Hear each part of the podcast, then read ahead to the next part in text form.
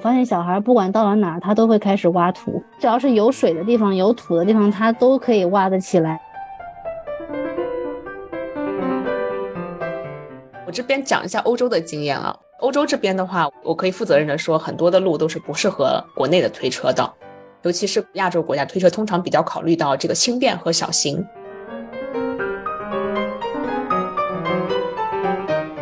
我现在出门基本上是会准备两袋药，一袋就是他吃的、涂的，还有袋就是外伤的。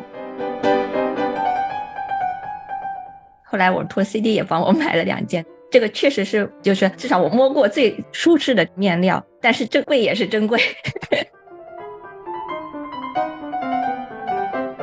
各位听众，大家好，欢迎收听《非显著差异》，这是一档由多位人类学、心理学、教育学研究者发起的泛文化类播客。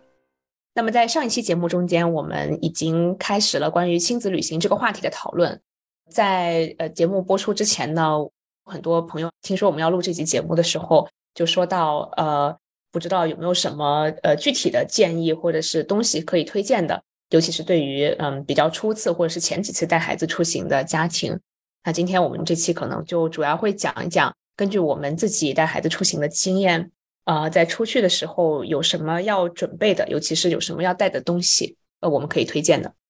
其实对这一类的推荐，很多公众号其实可能都有。首先，可能想要带孩子出去，第一个是要看怎么选择目的地。我之前，嗯，在孩子很小的时候，我就看过好多这种类型的公众号推文，就看什么地方比较好玩，包括去查哪些地方又好玩，然后带孩子又比较友好，补给食物啊、药物又比较方便。嗯，像我个人的话，我是比较喜欢去既有山又有水的地方。因为我自己就很喜欢玩水，然后又比较喜欢能够有一点点徒步，就是有能爬爬山。我自己出行就会优先选这种有山有水的这种地方。但是可能有些家庭会比较喜欢去海边，就是玩沙呀什么的，可以直接躺平。哎，对，比如说我，我想问你，三岁之前你带你们家娃去徒步过吗？我这个一直是我不敢挑战的。去年在大理，就是他差不多刚满三岁嘛，走的最多的一天，我算过，可能他跟我们一起走了有七八公里。其实也不能算徒步，反正就是闲逛，反正就是基本上全部都是他自己走啊。比如说当时去了一个人比较少的寺庙，是在山上，不过还好那个山路还是比较好走的，就是它有台阶啊，下山和上山风景也都很不错，边走边玩，他也能走得下来。有的时候他自己不太想走的时候，就可能稍微抱一会儿，或者是给他一些小的零食奖励，他也能坚持下来。就是我们没有让他觉得这个走路是一件 拉练，对，很可怕的事情。我觉得如果单段是在三公里以内，就是一两公里，你可以有个地方休息一下，我觉得就还好。就就是不能是那种什么四五公里罕无人烟的那种，而且路程上也没有什么东西可以分散他的注意力那种。可能小朋友会中途耍赖，非要你抱啊之类的。嗯，一般就是一两公里会休息一下，啊，因为去的地方风景都不错嘛。他可能会捡点树枝呀，玩一玩呀，摘摘花呀，弄弄玩玩叶子什么的，就是时间会很长。我们是那种完全漫无目的的，没有那种行程安排。就比如说我一定要几点钟之前到什么地方，那是没有的。可能一两公里要走个一两个小时都是有可能的。嗯，像我们三岁多的时候也去爬过一次山，但是两岁多的时候，我们当时去了一座山，当时两岁零两个月吧。它那个山的话，有人造的这种步道，而且这种步道大部分都是斜坡，就是偶尔有一些台阶。这个我去就会感觉稍微好一点，因为可以把推车带上。如果他不想自己走了，我就可以推那个推车。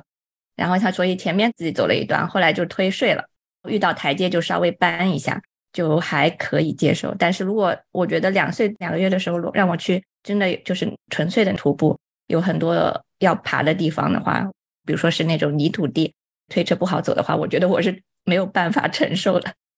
哦，我现在想起来，我们二一年就是两岁不到的时候去过一次杭州的九溪十八涧，当时我们就是带了推车，非常后悔，因为之前没有查，不知道那边的路是非常不适合推车，就是那种。小圆石子的路，就是推推车的人都崩溃了，就很想把推车直接折起来扛在肩膀上走。对，那种路就是反而不适合推车。然后那一次也是发现推车不能用之后，就只好爸爸拎着推车，我就牵着他走，走一段，然后可能他耍赖要抱一会儿，是走一段还抱一会儿，反正也就撑过去了，就还可以。在我们家走路确实是常态。对，这个还要考验爸妈的体力。他最长单段可以自己走四五公里，但是那一次就是有两个小朋友一起，就是他们俩边玩边走，他自己都没有注意到自己走了那么远，就还蛮厉害的。但如果一个孩子的话，他的注意力一直在家长身上，他很可能是做不下来的。是的，我觉得其实孩子走路能力比我们想象的通常要多，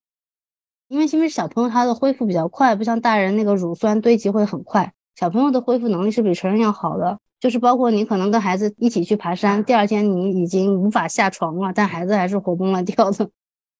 我很同意刚才 C D 说的，就是。啊，我我我觉得我我自己还是会首要的去想说我自己想去个什么地方，因为带孩子出行已经很累了，你不能再想一个你你很折磨自己的地方。我知道大家很多人都有有就是勇士们都去过迪士尼，啊，这个选项对我来说是完全不考虑的，因为 这个地方我自己完全没有任何的享受。那样的话，你你在带的过程中，除了对娃生出恨意。觉得我为什么要 带你出来去这个鬼地方？纯粹为了你花钱花时间以外，没有享受。我觉得这样更难坚持下去。刚才米粒说的出去带不带推车什么的，以及走路多远，我觉得是要特别要考虑到大人的体力。像我这种废柴，走四五公里，我首先 我要罢工一下，或者我路上我要休息一下，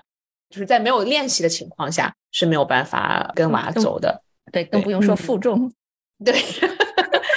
就关于带推车这个事情，我知道今年夏天肯定有很多家长想带孩子去出国玩儿。我这边讲一下欧洲的经验啊。欧洲这边的话，我可以负责任的说，很多的路都是不适合国内的推车的，尤其是亚洲国家推车通常比较考虑到这个轻便和小型。然后，但是呢，像欧洲那种地方的话，那种小石板路真的是可以让你丧失对人类的信心。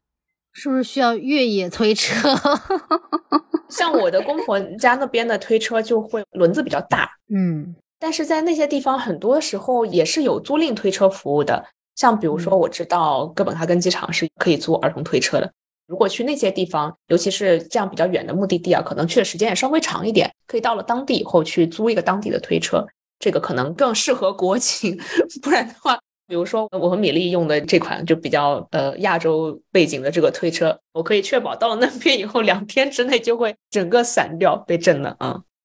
其实目的地去租推车啊，租安全座椅，这个国内其实现在也很方便，尤其是一些热门景点，它可能可以直接给你寄到当地的机场啊或者酒店。对，很多景点现在也都有租赁推车服务嘛，像上次去我去红山里面就有，很多动物园都有的。其实带娃出行最难的阶段就是他开始吃辅食，但是又吃不了成人的东西的那个阶段。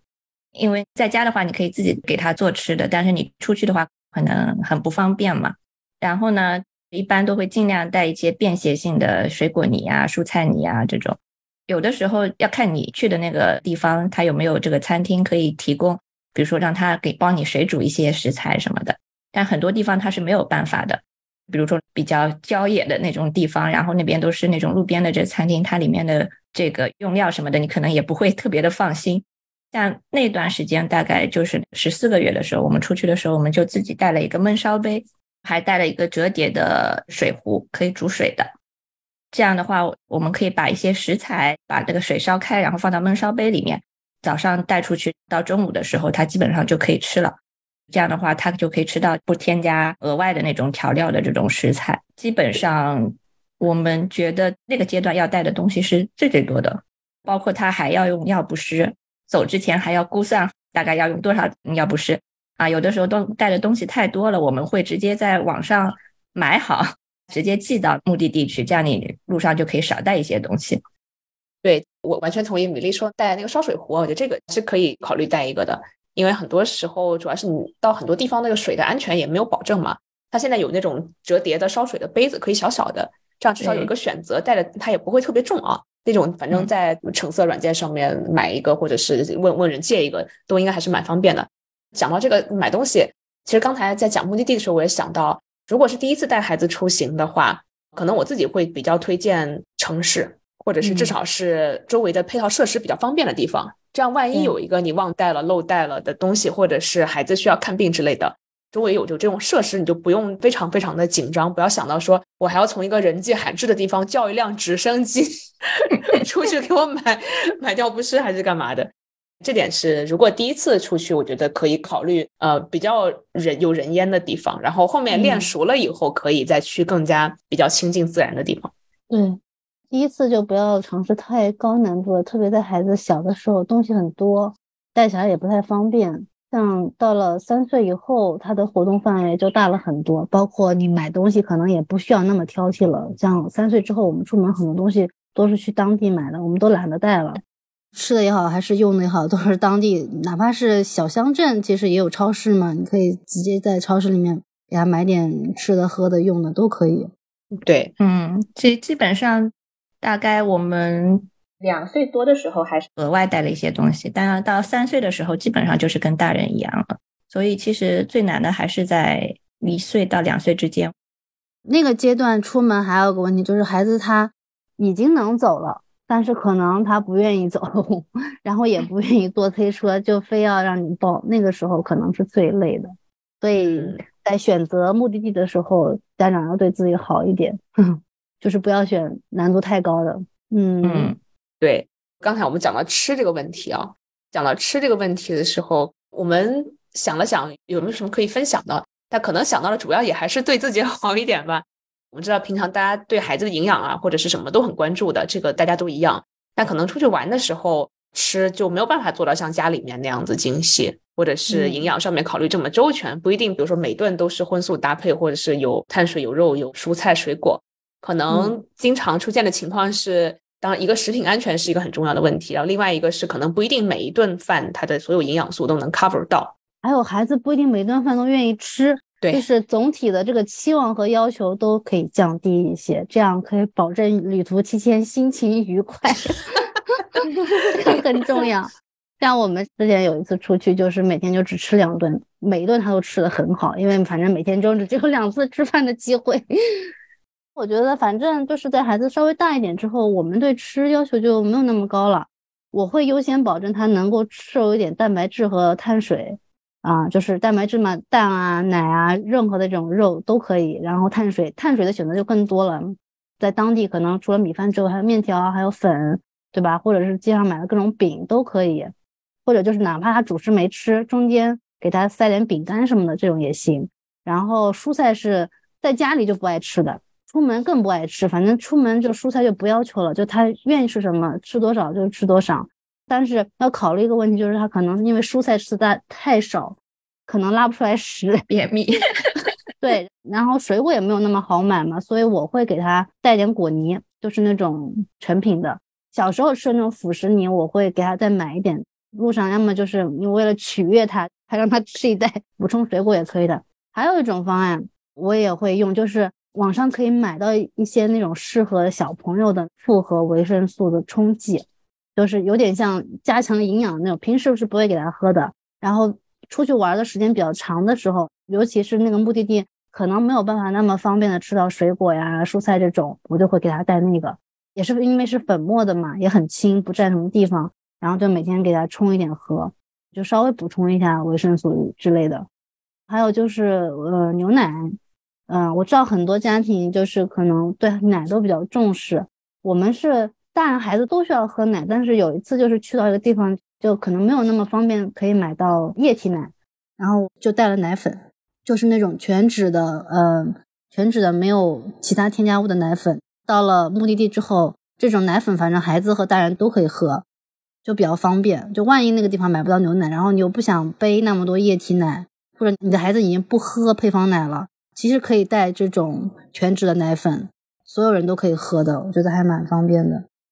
嗯，那在这里稍微加一个，就是最好在走之前，你可以看看你的孩子接不接受其他的奶。比如说，我们是很早就开始吃牛奶的，但是呃，有一段时间我不知道他为什么就是只，因为我们之前就是一直买光明的，然后就是他只认那个光明的奶，给他换其他的，比如特仑苏啊什么之类的奶的时候，他会说这个臭臭的，他不愿意喝，好像他有一段时间对这个奶的味道特别的这个敏感。所以那段时间你如果要出去的话，你得先给他买跟他平时吃一样的那种奶。后来好像但过了这个阶段就好了，他现在基本上什么样的牌子的这个牛奶都能喝。可能也存在一种情况，就是有的孩子小的时候就可能配方奶喝惯了，他有可能他就不愿意喝液体奶，也都会这种情况。这个可能要根据你的孩子的这个情况来调整这个方案。我上次还发现对孩子来说比较有用的，就是他平时可能不太爱喝牛奶，但是到了目的地之后，因为我们会在当地那种小超市里面给他买当地的牛奶，然后因为是他自己去买的，他可以自己挑。其实那个奶一点都不好喝，但是他就是非常愉快的把它全都喝完了，而且每天都盼着能去超市里自己买一瓶牛奶喝，我觉得还蛮好的，就也也不用自己带了。然后吃除了正餐之外，我们每次出行都会在。包里装一包大人的零食，装一包小朋友的零食，就是万一他比较饿了，然后你们就找不到吃饭的地方，就可以给他塞一点补给点。这个时候装的零食一般都是他比较爱吃的那种，什么鳕鱼肠啊，嗯，我给他带一点那种无添加的那种水果干、饼干这种，反正就是能充饥的，味道又比较好的，在他情绪非常不佳的时候，也可以起到安抚、转移注意力的作用。嗯，还有一个我觉得很重要的作用就是，如果出去坐飞机的话，就是飞机起飞和下降的那个阶段，如果孩子醒的话，你最好给他吃点什么东西。他这样有咀嚼吞咽的这样的一个过程的话，可以减少这个飞机气压给他带来的一种难受的感觉。甚至就是在旅行的过程中，有的时候因为可能水分摄入也不足，也没有水果吃，我甚至会给他喝果汁。我知道很多家长平时是不会给孩子喝果汁的。但是在旅行途中，我有的时候会破例给他喝一点果汁，比如说在飞机上的这种免费果汁。最近每一次他都很期待，因为在飞机上空乘会推着小车，就是问大家要喝什么果汁嘛。他后来每次都很期待可以在飞机上喝到橙汁、葡萄汁，这种就是生活中他根本喝不到的。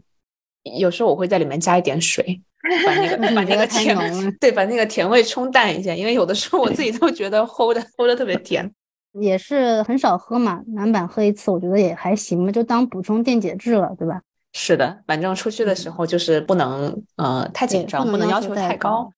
那其实就是放过自己，就放过彼此这个原则。其实睡也是一样的，当然睡可能是很多朋友又很关心的一个话题嘛。出去怎么弄？怎么安排行程让孩子睡？其实孩子他的睡眠行为会怎么反应？就是在旅途中间，其实也蛮难预测的。有的孩子就会很兴奋，他可能就不想睡，或者是到了那个点，然后正好到一个地方，他就想玩，他就不想睡。那这个也都是很正常的。但是与此同时，可能还在外面玩的时候，玩多了精疲力尽，晚上又会很想睡之类的，可能早上不想起来啊，干嘛？这个也都也都特别正常。每个家庭情况都不一样，就是你可以根据自己的孩子这种睡眠需求安排。像我们家就是他其实是需要午睡的，但是你真的不让他睡，他也能撑下去。两岁之前吧，我们出行带推车比较多，就会让他直接睡在推车里，就是找到一个树荫，就把推车往下一停，把他的安抚毯给他盖上，然后就摇一摇，他有时候能睡着。后来两岁多以后，我们出门就不再带推车了，我们就发现他中午其实不睡是可以的，晚上反而会睡得比较好。还有就种情况就是早上尽可能让他多睡一会儿，就是在我们家这个情况是可行的。他早上如果能睡到九点半，那他中午那顿其实他不睡也可以，晚上还会睡得特别早，然后你就有大段的时间可以自由的 安排，我觉得还挺好的。就是对出行期间，其实那样可能父母会更轻松一些，就是你安排行程也不用顾虑那么多，要找个地方给他睡觉。嗯，对，我觉得三岁之后可以有这个方案，在三岁之前的话，我觉得小孩他撑不了整个白天的，尤其像我们家这种早上六七点肯定就醒了，不不太可能睡到八点以后的。所以我觉得两岁之前的话，推车还是要带的，因为你走到哪儿，他到了他困了点，你就推一推，他就会睡着了。就是我们一般会两种哈，一种就是说大概到某个点了，然后可以推车推行的时候，他那个时间点可能正好凑他的这个睡点，差不多他就会睡着。还有一种就是你趁他睡点的时候，你正好是比如说开车去某一个景点的路上，他就可以在车上睡一小段，正好就是 cover 掉这段时间。你就也不需要有额外的时间再给他哄睡啊什么之类的，这样的话时间安排上也会比较的紧凑。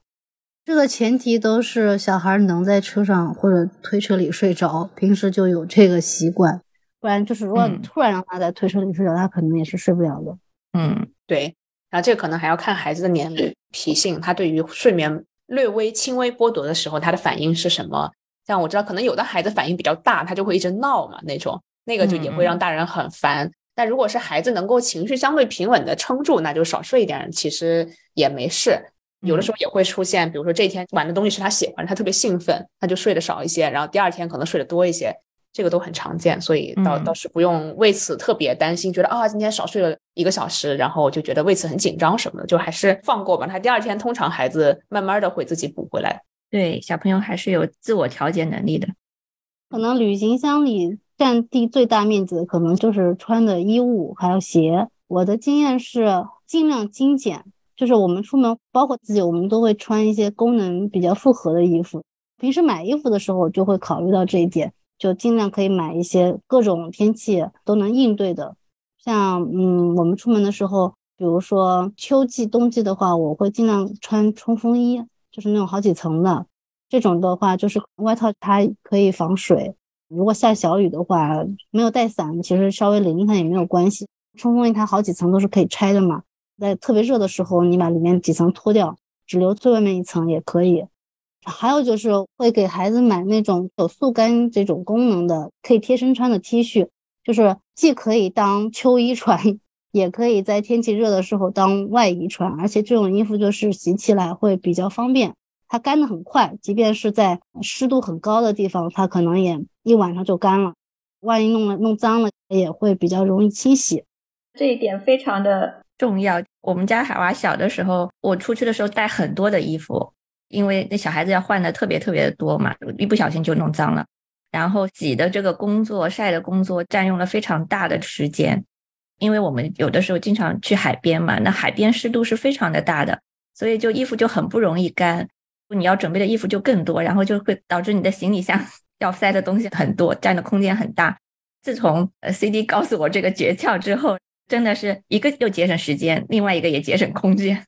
是不是各个档次的不同的，比如说运动品牌的衣服就可以考虑这种速干衣？其实大人孩子都都是能够用得上。对我给孩子买过的，我觉得最好用的，嗯，是 Patagonia 的那个 C One，它有一种面料，它分好几级，第一级就是适合在比较舒服的温度，就比较高的温度上的穿的，一般就叫 C One，然后 C Two、C Three。呃，C 二、C 三就是适合天气更冷的时候穿的。然后它的特点就是又能当内衣穿，又可以外穿。我们买的这种就是它很薄，然后它又不像其他的品牌的那种速干面料，就是可能是摸起来比较粗糙。它这个面料特别的丝滑，就是你穿起来没有那种塑料的刺感，这是一个选择。后来我托 CD 也帮我买了两件，这个确实是就是至少我摸过最舒适的面料。但是这贵也是真贵，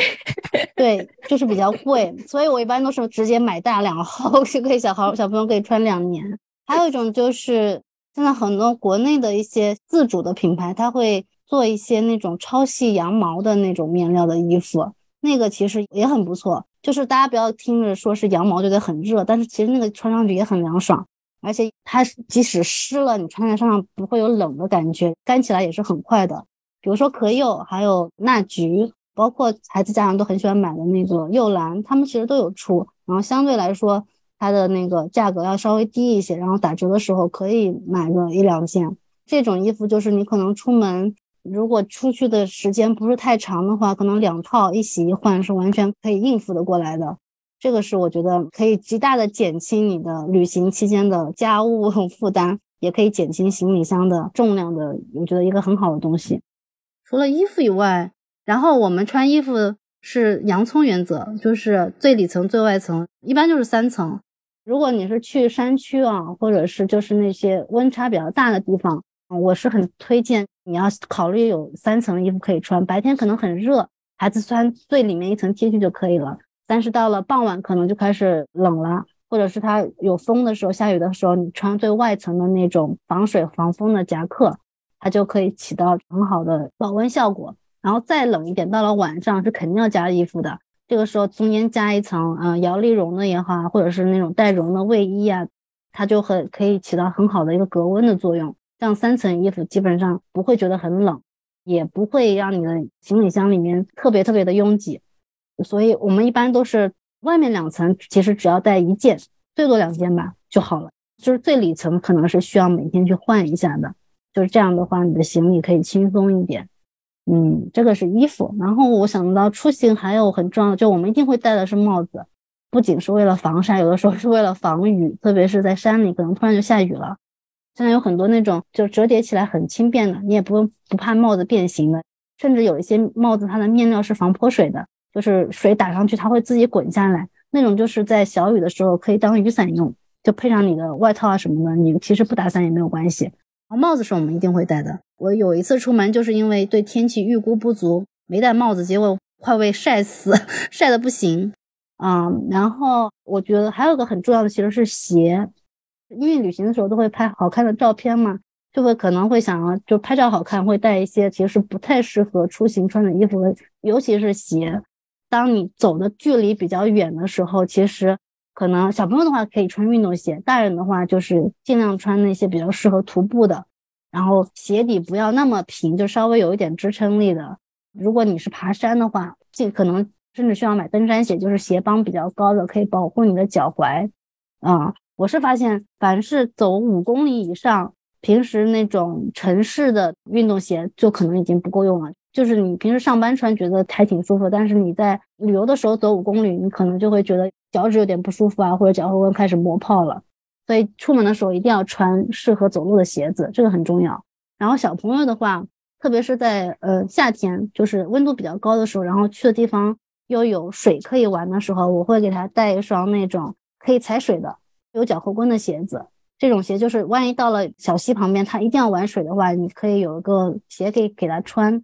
晚上这个鞋还可以当拖鞋穿，就是一鞋两用。我觉得这个还蛮好的。嗯，就是我一般都会背一双，除了他日常穿的这个运动鞋以外，我会给他背一双这种类似于速吸鞋一样的鞋子。哎，我想到生孩子之前出去旅行的时候，自己带鞋基本上都是以好看为主。对吧？然后也场合 要穿什么很正式的鞋，平底小皮鞋是吧？平底单鞋这些东西，现在我都已经不知道扔在柜子哪里。现在都已经呃，对，现在我一般我出去我自己就带一双鞋，把空间让给孩子。是的，然后什么洋葱原则之类的这种户外衣服，我们也就优衣库啊，什么迪卡侬啊就可以了。就是我刚刚想到衣服其实也蛮好穿的，是国产的，比如叫凯乐石。因为它主要是做户外的衣服，它的功能性也很强，然后价格是能承受得起的，不像国外品牌那么贵。好，我这里补充一下哈，这期里面 CD 提到的所有的品牌，我们都没有拿赞助费。有有能够帮我们联系到商务的听众朋友们，请欢迎给我们留言。如果您正好是品牌方的人，我们的粉丝数量还是还是不错的，而且完播率都很高，而且都是真粉哦，都是真粉，而且我们推荐的也都是刚需产品。欢迎大家来跟我们跟我们联系。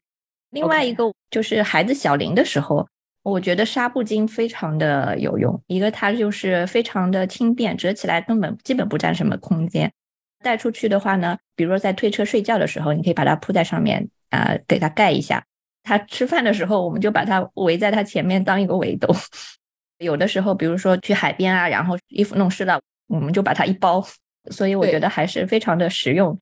有的小朋友，比如说他小的时候盖纱布巾，就是盖惯了，可能还有一个安抚的作用。纱布巾就是我们的最重要的安抚物。我们每次出门，包里和箱子都要各放一条。对，然后过道的时候给他塞一个纱布巾，他就可以啃一啃，就是可以自己安静一会儿。对，可以带一个稍微大一点的，我觉得一个是刚才说的可以盖嘛，然后有的时候还可以当浴巾用，不然的话你要是自己带毛巾。毛巾也非常厚重，我们家从小是拿纱布巾呃当浴巾擦的，就其实还是挺方便的。然后另外一个带大的纱布巾的用处还是，就如果是孩子很小时候，是可以作为哺乳的时候遮挡物，对，哺乳对是的，对这个也很好用。那这样就正好讲到用了嘛。第一个就是安抚玩具，这个可能是要带一个小的，因为嗯不太知道孩子去到陌生环境他的情绪的反应会是怎么样子。像比如说带一个就是那种他平常喜欢的小的毛绒，或者他很喜欢的小的物件。可以转移他的注意力，让他觉得没有这么紧张。嗯，我们非常幸运，我们的安抚物就是纱巾，每次就是给他带两条。那几条纱巾就是已经用到破的全是洞了。他自己现在也会主动要求，比如说坐在出租车上、坐在公交车上、坐在火车上，他很无聊的时候，他会要求我要啃我的叫叫，叫叫就是他的安抚巾，然后他就可以安静至少半个小时，你就可以趁那半个小时睡一会儿啊，或者就是闭着眼睛休息一下。孩子大了之后，其实我有时候会问他，你这次出门要不要自己挑一个玩具带上？他可以挑个小一点的，就反正就是他自己手上有个东西可以转移一下他的注意力，对吧？这个我觉得出门之前一定要记得去问的。然后用的东西，我觉得最重要的两个，特别是夏天，可能就是防晒和驱蚊。驱蚊液的功能可能比防晒还要再重要一点点，因为夏天确实蚊虫特别特别的多。除了小朋友身上用的，就是你外出的时候涂的那个以外，如果你去住宾馆或者住民宿，我也推荐大家带一个可以插电的那个驱蚊液，因为你晚上睡觉，一般这个酒店是不可能给你弄一个蚊帐的。万一晚上因为蚊子太多没有睡好的话，就非常影响第二天的行程，小朋友和大人都很难受。所以我们吃过几次这样的亏之后，我都会带一个可以直接插在墙上的那种驱蚊液，就是当天一进去住进去就赶紧把它插上，然后晚上回来的话，你睡觉就会可以比较安心。驱蚊液主要就是 两种成分。一个是派卡瑞丁，派卡瑞丁一般都是稍微会有一点点酒精的，然后它是个喷雾状的。另外一种是含变温胺的，变温胺的一般是乳液状的。就我们几家用的最常见的品牌就是呃索耶，对，索耶这个很多妈妈很多家长应该都买过。但其实除了索耶以外，还有一些品牌，它的成分也是含有这两种。其实主要是含有避蚊胺的或者是派卡瑞丁的，它的浓度是合适的，它的避蚊效果都是很好的。但是在用的时候，大家就是。一定要注意的就是，它一定要直接涂抹在皮肤上。啊，有的时候家长觉得这个用的效果不是很好，可能就是你，比如说只是喷了一下，但是那个液体没有直接覆盖在皮肤上，它起不到保护的作用。因为它的原理就是，当它覆盖在皮肤上之后，蚊子就看不见这块皮肤，它就咬不着。这个我觉得在夏天特别特别重要。还有就是防晒，特别是去高海拔地区的话，真的是会晒伤的。因为可能在城市里，大家觉得。涂不涂防晒无所谓，很多家长也没有涂防晒这个习惯。但如果比如说你夏天去云贵地区、云南高海拔地区，日晒时间特别长的，真的是会晒伤的。而且晒伤之后，你还要给它处理那个皮肤啊，会很痒啊，起疹子啊，确实很难受。所以防晒霜我觉得是要涂的。还有需要下水的时候，嗯，对，如果是去海边，你需要买那个防水的，然后那个指数也要稍微更高一些。可能夏天的话买五十的会更好，否则就是你会要一直给它补。嗯，然后出门用的东西，反正我们包里一定会放的，就是一定会放垃圾袋，就是万一小孩吐了，或者说他临时要拉屎，你会找不到地方的话，这个垃圾袋就会很重要。还有一些我觉得对大人来说比较重要的东西，嗯，我最近买了两个我觉得很好用的东西，叫屁垫，就是屁股的屁。这个其实是给大人用的，就是它是一个非常薄的泡沫垫，然后。可以折成大概一个手机大小，这个就是比如说你在户外，孩子在玩的时候，你已经累得不行了，就可以把这个铺在地上稍微坐一会儿，就是可以让自己舒服一点。这个也很便宜，可能在橙色软件上就三四块钱、四五块钱就一个，然后可以折得很小，特别特别好用，我觉得。嗯，然后其他的东西，你们出门用的东西，你们觉得还有什么吗？嗯，出门的话，我们一般都是会带小瓶的，就所有的用的东西，比如说牙膏呀。给孩子涂的这个保湿霜啊，平时我遇到那种赠送的试用装，就把它留着，出门的时候用啊。然后有有小的容器，我们也会用容小容器给它装一点，专门带出去的时候用。或者小包装的这种洗衣粉、小块的肥皂，这种就是出门的时候洗衣服什么的会比较方便。反正出门嘛，你也别想着出门你还抗什么老、美什么白了，就是脸上你自己擦的东西就跟娃的凑合凑合吧。对我们出门都是全家用一瓶的，一瓶涂脸的 大白罐。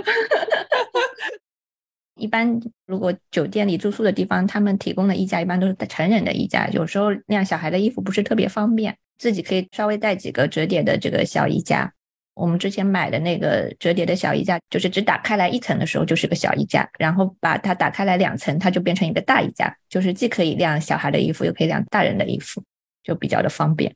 嗯，晾衣服我一般都是利用这个酒店房间里面的各种设施 来晾，然后我会买个那种就是带夹子的，折起来很小，折开大概有六七个那种夹子，就可以晾晾内衣啊、袜子这种不太好晾的，但是又很占空间的这种东西。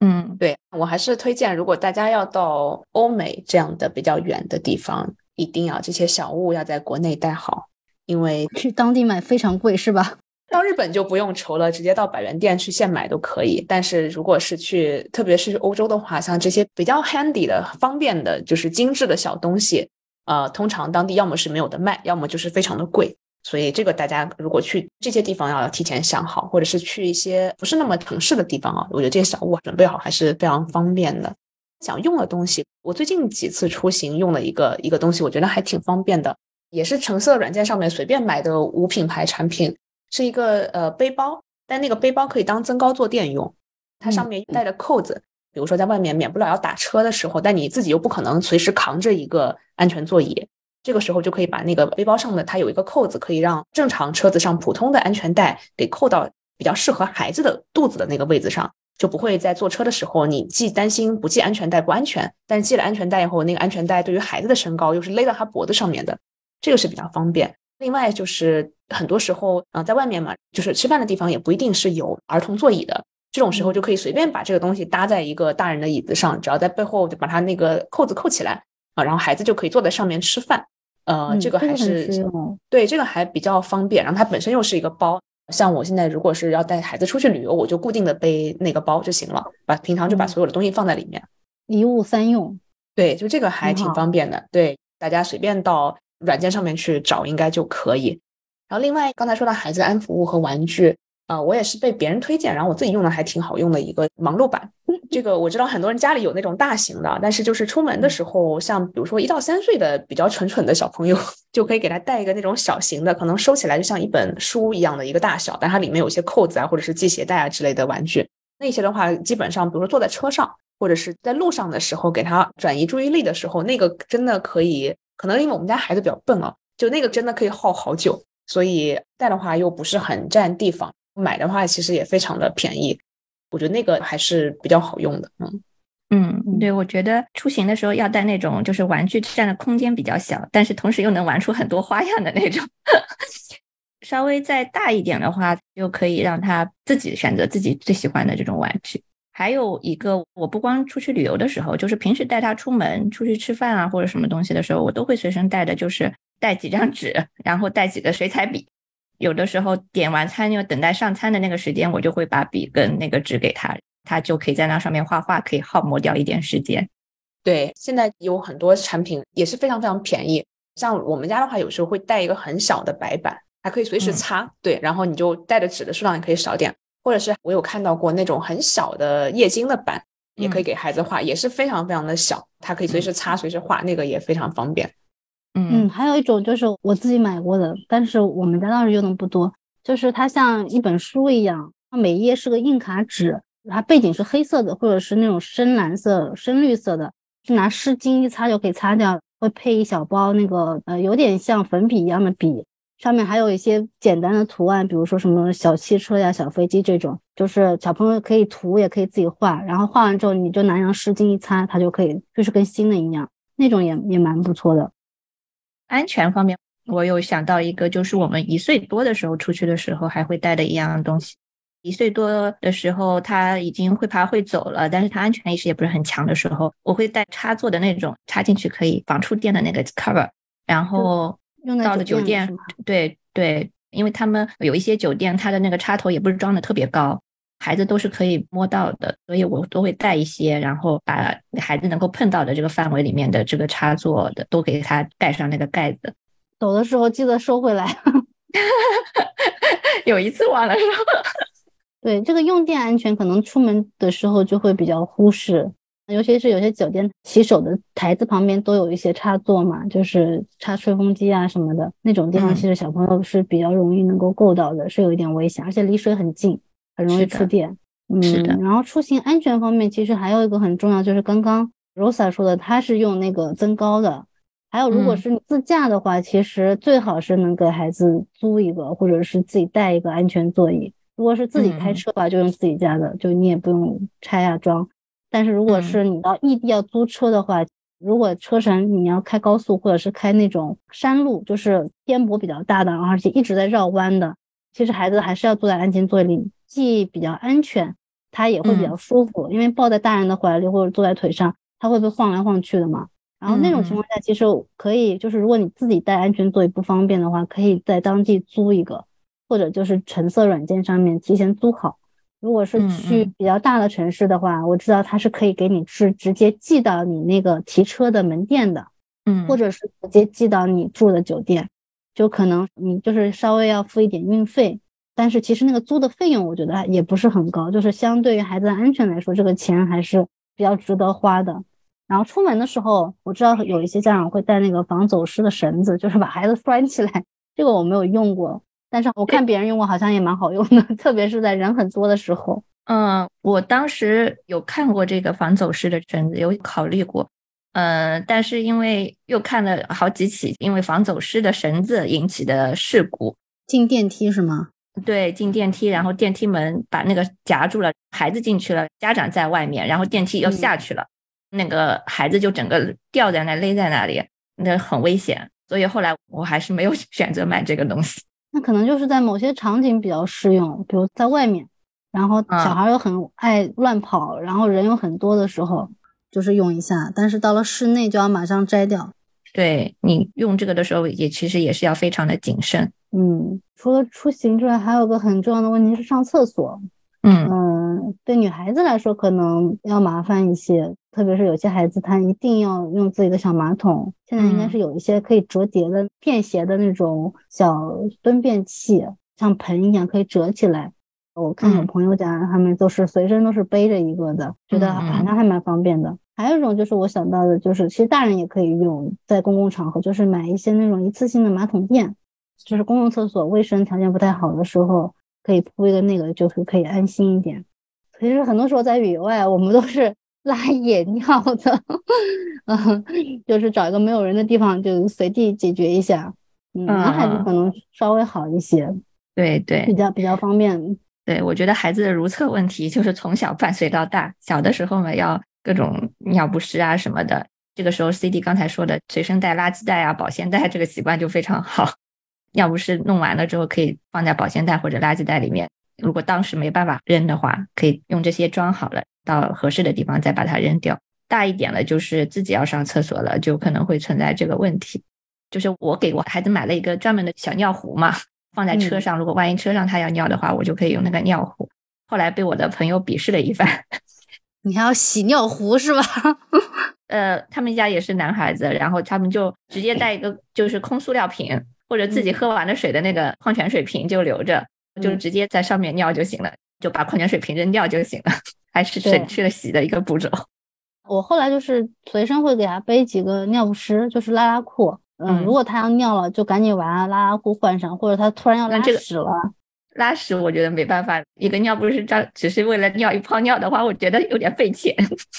那个不占地方呀，它很小，可以折起来。但是就最重要的是在车上要拉屎。特别是出租车或者是自驾的车上要拉屎，那个感觉是最好用的。然后他就可以直接蹲在那里拉，拉完之后垃圾袋一包，到了目的地就可以扔掉。嗯，拉屎还是需要的。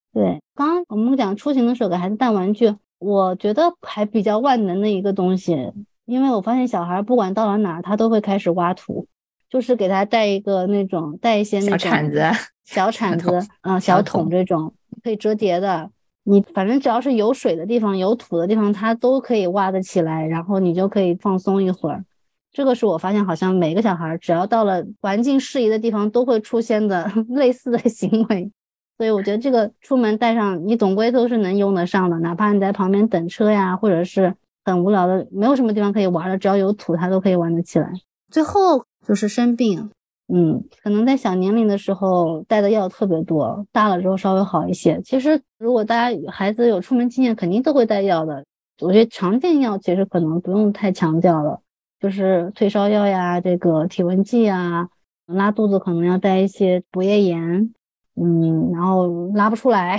带开塞露这些常见的。嗯，还有就是一些过敏的，比如说在外面突然吃了食物过敏，或者是因为其他的原因皮肤有过敏的现象，可以带一点过敏药，天特明。啊，还有就是皮肤上的外用药，比如说不小心被蚊子咬了，可以带一些那种弱效的或者中效的激素药膏，可以在几天内就是比较快的缓解一下症状。还有一个我觉得还蛮重要，特别是出去玩的时候，就是外伤，就是。在外面玩的玩的时候很难避免，比如说擦伤呀，或者是摔了一跤破皮了，嗯，那种的话，我一般是会带四样东西，我觉得是最重要的。一个就是那种自抛的生理盐水，嗯，在橙色软件上可以买到，它是很小的包装，就是一个管状的，有点像现在很流行的那种自抛精华，它就是一个塑料管，一管大概二三十毫升吧，你用完了之后就直接扔掉，嗯，用的时候就把那个头一折，它就打开了。这个就是，比如说你在外面擦伤了，或者是不小心割了个口子，你需要冲洗伤口的时候，那个就很方便，很干净，可以把伤口冲洗的干净一点。然后就再用纱布啊，呃，或者是医用的这种胶带帮孩子包扎一下。还有就是碘伏，我一般就是会带这四样东西，我觉得就基本上够用了。再严重的伤，你肯定是要去 医院或者诊所去处理的。但是在现场，就是你先帮孩子用盐水冲洗一下伤口。碘伏消个毒，然后给它稍微简单的包扎一下，应该就基本上就是够用了。所以我现在出门基本上是会准备两袋药，一袋就是他吃的、涂的，还有一袋就是外伤的。这两包东西其实平时我都是不碰的，反正出门就直接带上。如果那次出行用掉了一部分，回来的时候就再补一点进去，这样就是比较方便，不用每次出门的时候就再去收拾，就觉得很麻烦。我这里再补充一个，就是我们家娃平时撞伤比较多，所以一般如果我们撞伤的话，就会需要马上冰敷嘛。那如果你在酒店里或者餐厅里的话，就还好，你可以跟酒店要到一个冰袋啊，或者说跟餐厅里面要一个他们冰的饮料啊，或者怎么样，你就直接再给他敷上就可以了。但是有的时候，比如说你正好是在外面的时候，前不着村后不着店的时候。他撞伤了，我这里有一个是我之前自己去医院的时候，医医生给我的一个物品，就是它是那个很小的一个袋子，它正常的时候它好像就是里面沙沙的，也是很轻的，我不知道里面是什么物质，但是他说你这个带出去，如果你撞伤的话，你就把里面这个东西用力给它折一下，然后里面什么东西出来了，它就整一块就变成冰了，然后你就可以马上用来这个冰敷，平时带的时候也不是很重。这个大的医疗品牌应该是都能买到的。比如说稳健啊，还有什么海氏海诺啊，就大家之前经常买口罩的这些牌子都有，就是那种一次性的急用的冰袋，就是你当场一拧它就可以冰敷。啊，还有一种就是，如果你就是你专门出门是为了运动的那种，就是很容易出现撞伤扭伤的，可以买那种更长一些的，就是它是长长的一个，里面装的也是液体，然后你冷冻起来就可以冰敷，微波炉转一下或者热水里面泡一下可以热敷。它还会配一个长长的那种魔术贴的带子，它就可以在关关节上或者是腿上、胳膊上任何地方，它可以这样绑起来，可以自己固定好。那个我也是有的时候会带上的，大人也可以用，孩子也可以用。嗯，还有一个，但是这个情况应该不太常见，我觉得就是万一野外被咬伤了，就是比如说被野狗啊或者是蛇咬伤了这种这种情况下，你可能需要额外打一些疫苗，这个时候最好能带上孩子的疫苗本。因为可能医生问你之前打过什么疫苗，你可能一下子想不起来，你也不记得打了几针，因为很多疫苗的名字是很难记的嘛。所以如果你带了孩子的疫苗本的话，让医生直接看一眼，他就知道孩子是不是需要补打破伤风，或者是补打什么疫苗。嗯嗯，我感觉这个应该已经很全了吧，基本上都讲到了。